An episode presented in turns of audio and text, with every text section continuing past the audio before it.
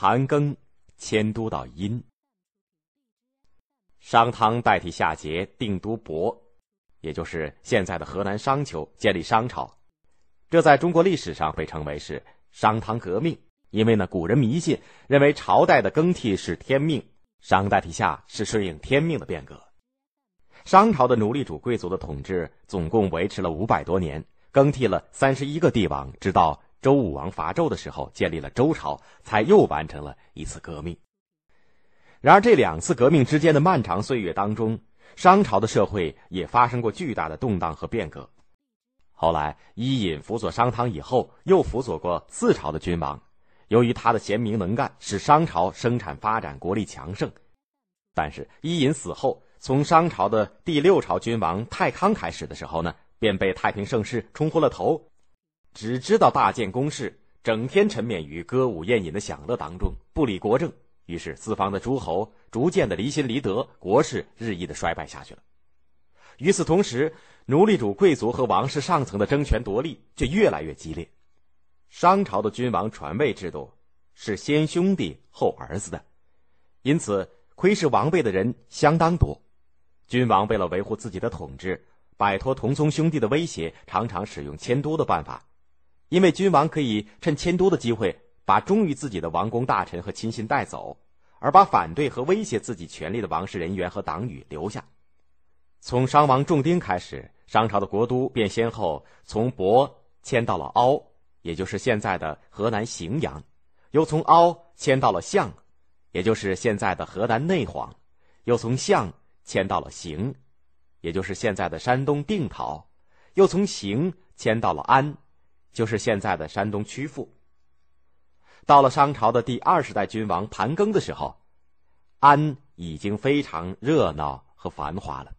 可是这里呢，地势低洼，每到雨季的时候便遭到水灾，常常使交通中断和外界的联络非常不方便。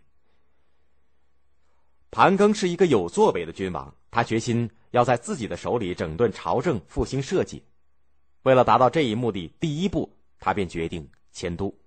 因为他知道这样不但可以避免水患，还可以摆脱那些王公贵族和老臣对自己的钳制，放开手脚，推行自己的治国方针。同时呢，也趁机治理一下上层贵族的奢靡之风。盘庚首先派人认真选定了新都的地址北蒙，也就是在现在的河南省的安阳西部，这里正好地处商朝疆域的中部，并且地势险要。它的左边有孟门关，也就是现在的河南省辉县；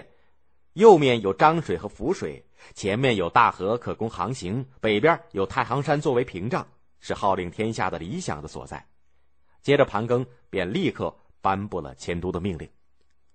但是，迁都的命令遭到了不少的上层贵族的反对。他们有的假装要维护祖宗的宗庙，有的说都城由安向北蒙迁移是西迁不吉利，有的甚至煽动一些平民出来请愿闹事儿。盘庚于是果断的宣布：迁都的事情我已经请巫师多次卜算过，是顺应天意的事，这也是有利于国家的安定和百姓幸福的事。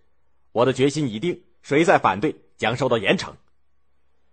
于是盘庚终于把都城迁到了北蒙，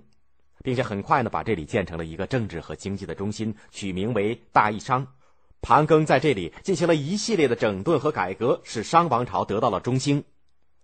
盘庚在位二十八年，他以后商朝又经历了八十一个帝王，就再也没有迁都。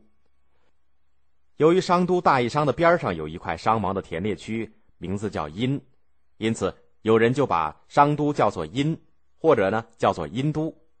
在商朝灭亡以后，这个殷都就被废弃了，因此人们又称这里为殷墟。殷墟实际上是金人在考古的时候发现的，地点在现在的河南省安阳小屯村一带。从一九二八年开始发掘到现在。共挖掘出刻有文字的龟甲和兽骨十多万片，这种文字我们现在把它们叫做甲骨文，它是迄今为止发现的我国最早的文字，也是我们汉字发展的前身。这些文字记录了商朝当时的一些社会活动的情况，比如说占卜、祭祀、打猎、征战等等。我国有文字记载的历史，也是正是从这个时候开始的。在殷墟中。还挖掘出了许多青铜器，他们有各种各样的生活器皿、祭品和兵器，都制作精良。